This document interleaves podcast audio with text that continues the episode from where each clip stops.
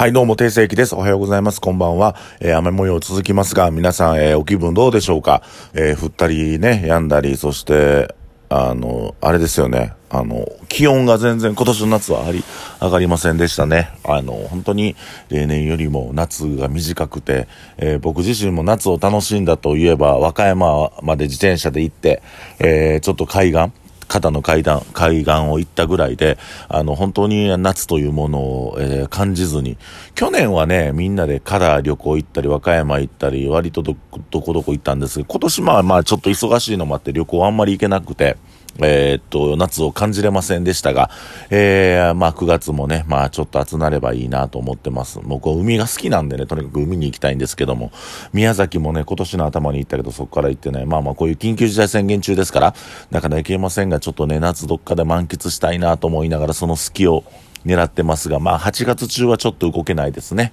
えー、まあゼータの、えー、ね、ゼータがリニューアルするので、えー、そのね、後処理であったりとか、えー、ちょっとお片付けがございますので、多分8月中は何もできない。9月ちょっとまあ、旅行行けれたなって、1日休み取るか取られへんかぐらいですけども、やっていきたいと思います。で、死亡絶景クラウドファンディング残り3日。うんと、今日もね、たくさんの方がご支援していただきました。こんな、たん、ね、あのー、先週の月曜日からですね、ラスボススパートかけまして、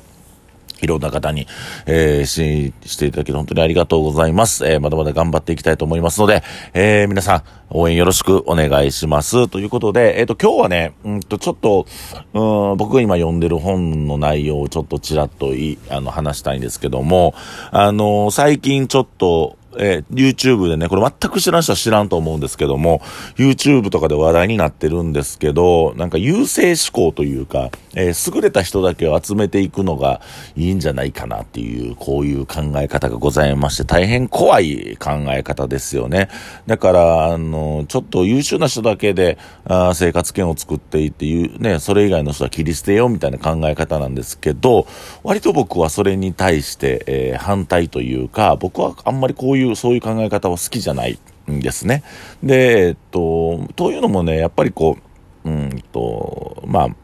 どういう、どういった話、あれはもう僕、動画もちょっと見たくなくて見てないんです。まあそういう動画があったんですね。そういうのを話してられる方が、それちょっと見たないなと思って、見てはないんですね。で、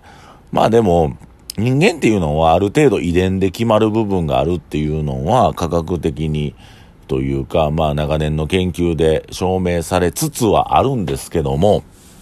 環境によっても人っていうのは大いに変わるなとは僕は思ってるんです。だから人間っていうのは本来持って持ってるポテンシャルがあるんですけど、それをあの、まあ、生かすことも自分で努力すればできるし、も、もしくは、周りの環境がそういう彼ら、彼女たちの努力を促すような行動っていうのは取れるなと思うんですよ。で、最近僕はあの、即興とはね、即興いいじゃないですか、即興と働くこと多くてね、あいつずーっとね、あの、催眠術ようにけしかけてるんですよ。それは何かと言ったら、まあ、あいつ料理もできるから、器用やし、うんと、まあ、僕結構能力も高いなと思ってるから、まあ、尼崎とかで自分で店やとまあまあ流行ると思うんですよ。よ。で、天国とか長年おるから、その、まあ、僕らがやってるノウハウとかも、ある程度頭の中に入ってるのも全く入ってなかったら、それはそれで問題やけど、まあ、ある程度入ってると思うから、即興なんか自分のね、金貯めて、なんか、あの、飲食店のもやったら流行るんちゃうかな。尼崎ってまだこっちより大阪の南よりも家賃も安いですからね。あの、ほんまに5万とか、まあそう8万ぐらいで10坪ぐらい、天国ぐらいの店で借りれると思うから、なんかそれ借りて僕は商売すればいいなっていうような、あの、催眠術をずっとかけてるんですけど、まあ響いてないですね。まあ響いてないというか、まあそれはあの、それぞれやし、即興もやりたいことあればやればいいと思ってるし、なんかそれはうちね、まあパートナーの子らも幸せになってほしいなという気持ちがありますから、えっ、ー、と、そういう部分で、まあちょっと今消しかけてるんですけども。で、えっ、ー、と、まあまあ彼が、ね、まあ飲食だけじゃなくて何かしらに僕は成功してほしいし、まあね、それまでね、できれば長く僕もお付き合いしたいし、まあ彼と一緒になんか仕事していくのも楽しいなと思っております。っていう中で、えー、っと、まあ、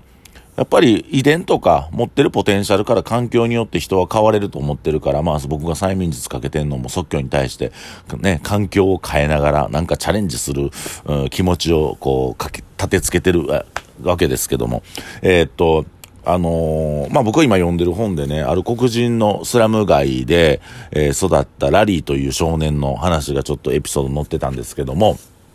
その少年がね、えー、友達が、ま、3人おって、と、まあ、自分を含め3人おったんですけども、あの2人っていうのは、麻薬の事件でね、あれ、高校生とか中学生の話で、麻薬の事件の殺人で殺されちゃって、その友達二人が。で、一人、もうラリーしか残ってなくて、もうこれは典型的に、あの、悪い方向に進む、ね、あのー、黒人、黒人の高校生、ラリー君。これもう確実にこれは、あの、悪の道に進むやろなっていうね、転落コースやったんですけども、えー、っと、このスラム街の子供たちを救うプログラムというのがありまして、それに選ばれたんですよ。